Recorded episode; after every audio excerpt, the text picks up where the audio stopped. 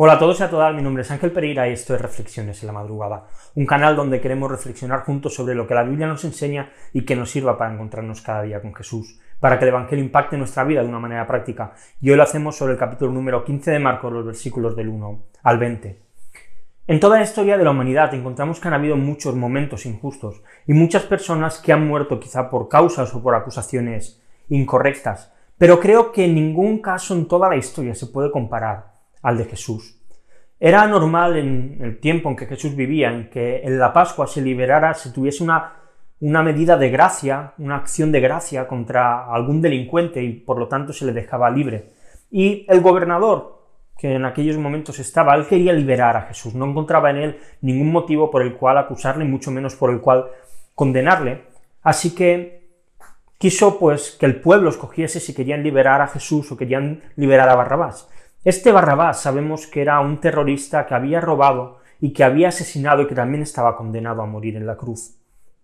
Pilato sabía que, pues, y pensaba así, que ante esta situación de escoger entre un terrorista y escoger entre Jesús que había alimentado a personas hambrientas, que se había pues preocupado por las personas más desfavorables, por las viudas, por los huérfanos, que había sanado enfermedades, que claramente la gente iba a escoger que Jesús fuese liberado. ¿Quién iba a querer que alguien así pudiese morir? Pilato había trazado un gran plan. Un plan que aparentemente no tenía grietas y que aparentemente nadie iba a echar atrás. Pero en los versículos 12 y 13 de nuestro texto encontramos que dice, Pilato les preguntó, ¿qué haré entonces con el que ustedes llaman rey de los judíos? Ellos le respondieron a gritos, crucifícalo. La respuesta del pueblo fue muy clara.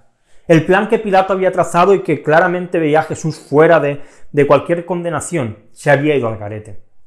El mismo pueblo que días atrás estaba alabando a Jesús cuando entraba con aquel, sobre aquel pollino en Jerusalén, ahora gritaban para que fuese crucificado. Deseaban ver a aquel hombre subido en el madero y castigado como el mayor de los delincuentes, que sufriese. ¿Y cuál era su único pecado? Haber dicho que él era hijo de Dios, que él era el rey de los judíos. Y creo, porque muchas veces lo hacemos, que cuando pensamos en, este momento, rápidamente culpamos a los judíos.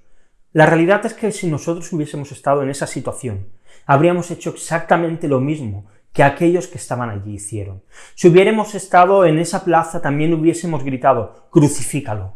Debía cumplirse todo aquello que había sido escrito cientos de años antes. Dice el profeta Isaías en el capítulo 53, versículo 10, pero quiso el Señor quebrantarlo, sometiéndolo a padecimiento. Cuando Él se entrega a sí mismo como ofrenda de expiación, verá a su descendencia.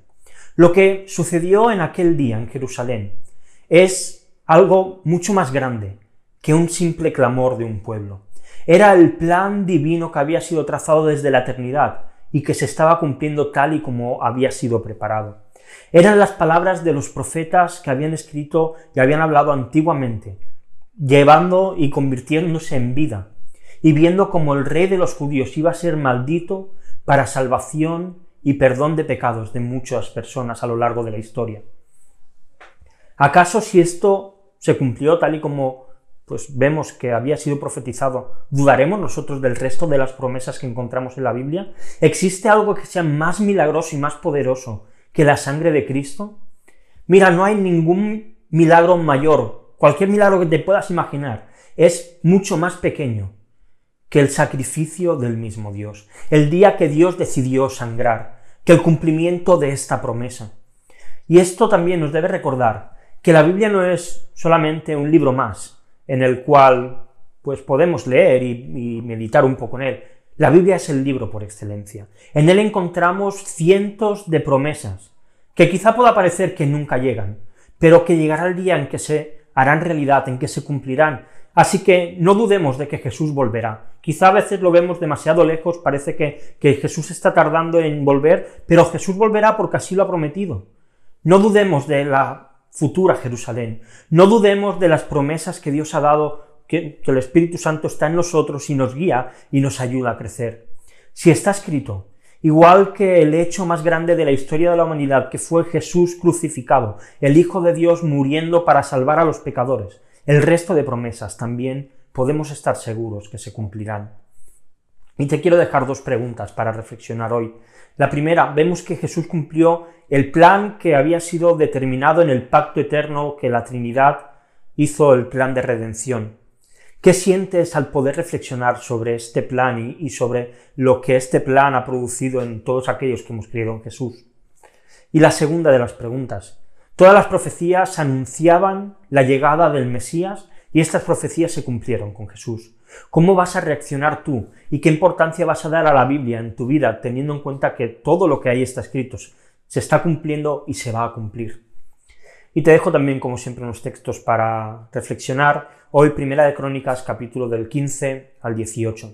Y lo dejamos aquí. Si estás viendo el vídeo en YouTube y te ha gustado, pues dale a like, suscríbete al canal para seguir haciendo crecer esta comunidad de reflexiones en la madrugada. Si lo estás viendo en Instagram, por lo mismo, dale a me gusta, compártelo en tu historia para que otros puedan verlo. Puedes seguirnos en otras redes sociales como Facebook y Twitter y si prefieres escucharlo en formato podcast, pues tienes disponible las reflexiones en iBox, en iTunes y en Spotify. Así que nada más, aquí lo dejamos, que tengáis un muy buen final de año. Mañana empezamos el año 2021. Un abrazo muy grande y nos vemos pronto. Hasta mañana.